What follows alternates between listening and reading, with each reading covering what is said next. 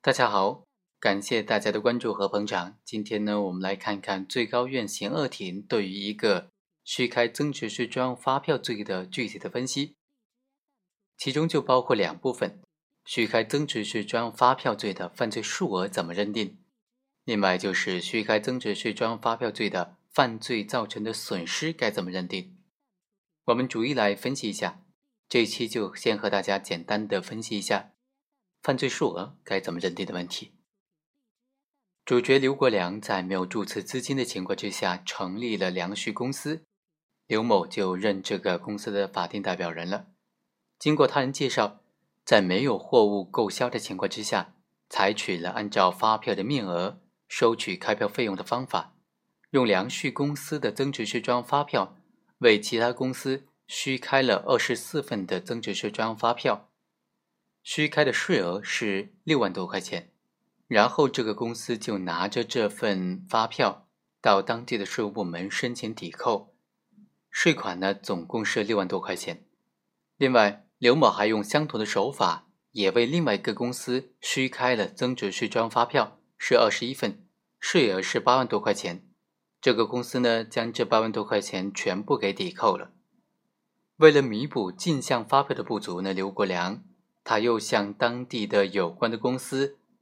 要求他们为自己虚开专用的发票是一百六十二份，虚开的税额达到了两百多万元。然后呢，他全部拿到税务机关去申请抵扣了。在虚开增值税专用发票的过程当中呢，刘某曾经向税务机关缴纳了税款二点五万元。案发之后，他的家属也退赔了税款两万元。那对于这个案件呢，检察机关就认为，刘某应当构成了虚开增值税专用发票罪，而且呢，他的税额是二百二十六万元，非法抵扣的税款也是二百二十六万元。一审法院就认定说，刘某在没有购销货物的情况之下，以假发票为自己虚开。以及为他人虚开增值税专用发票，虚开的数额共计是二百二十六万元，非法抵扣的税额呢，也达到了二百二十六万元。二审法院就认为啊，刘某在没有实际货物购销的情况之下，总共呢虚开了增值税专用发票，税额是两百多万元，他的行为构成犯罪，数额巨大，导致了国家的税款被骗取了十四点三万元。扣除刘某已经缴纳的二点五万元增值税，以及案发之后退赔的两万块钱税款，实际上给国家造成的损失是九点七万元。刘某让他人为自己虚开增值税专用发票的数额是两百多万元，并且向税务机关申请抵扣了。因为刘某没有发生实际的购销活动，并不需要向税务机关缴纳增值税，国家在这个环节之上呢是没有实际损失的。刘某让他人为自己虚开的增值税专用发票这两百多万元，并且向税务机关抵扣，这部分呢就不应当计入国家税款被骗的数额了。所以，原审法院在认定罪名上是定性准确的，但是在犯罪数额上呢是明显偏高了。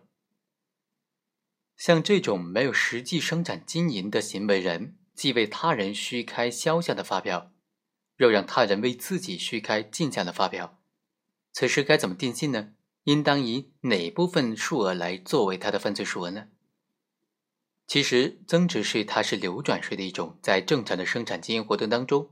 生产者销售货物要向他人开出销项的这种增值税专用发票，并且向国家缴纳货物价款的百分之十七。生产者呢，凭借在购买原材料时。他人为他开具的进项的增值税专用发票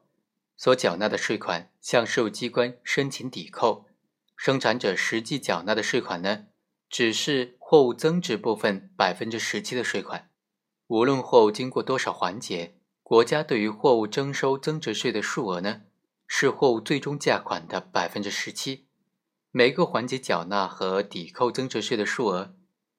就要以货物在这个环节增值多少来计算了。一般来说，为他人开具的销项增值税专用发票的数额，总是大于让他人为自己开具的进项的增值税专用发票的数额的。否则的话就不存在货物增值和纳税的问题了，也不可能向税务机关申报并且抵扣。所以在处理虚开增值税专用发票案件的时候，对于为他人虚开销项的增值税专用发票，为了掩盖犯罪事实，又让他人为自己虚开进项的增值税专用发票的行为呢，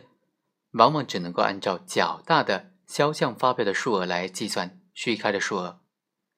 但是呢，在司法实践当中，由于行为人为他人虚开的销项增值税专用发票呢比较分散，加上取证也有困难，有时并不能够每一笔都查实，这样就会出现行为人虚开的进项税额大于为他人虚开的已经查证的销项的税额了。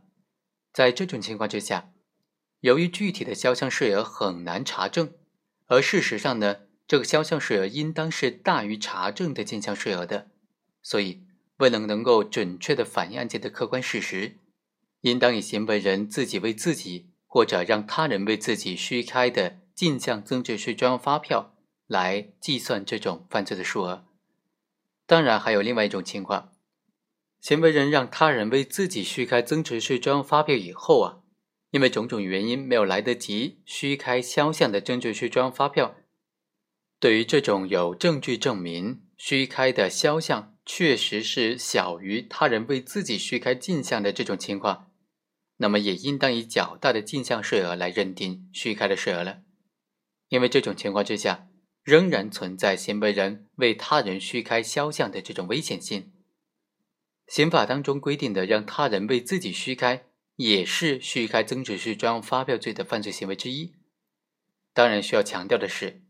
对于在不具有真实交易的情况之下虚开增值税专用发票的行为呢，由于虚开行为不存在向国家缴税的义务，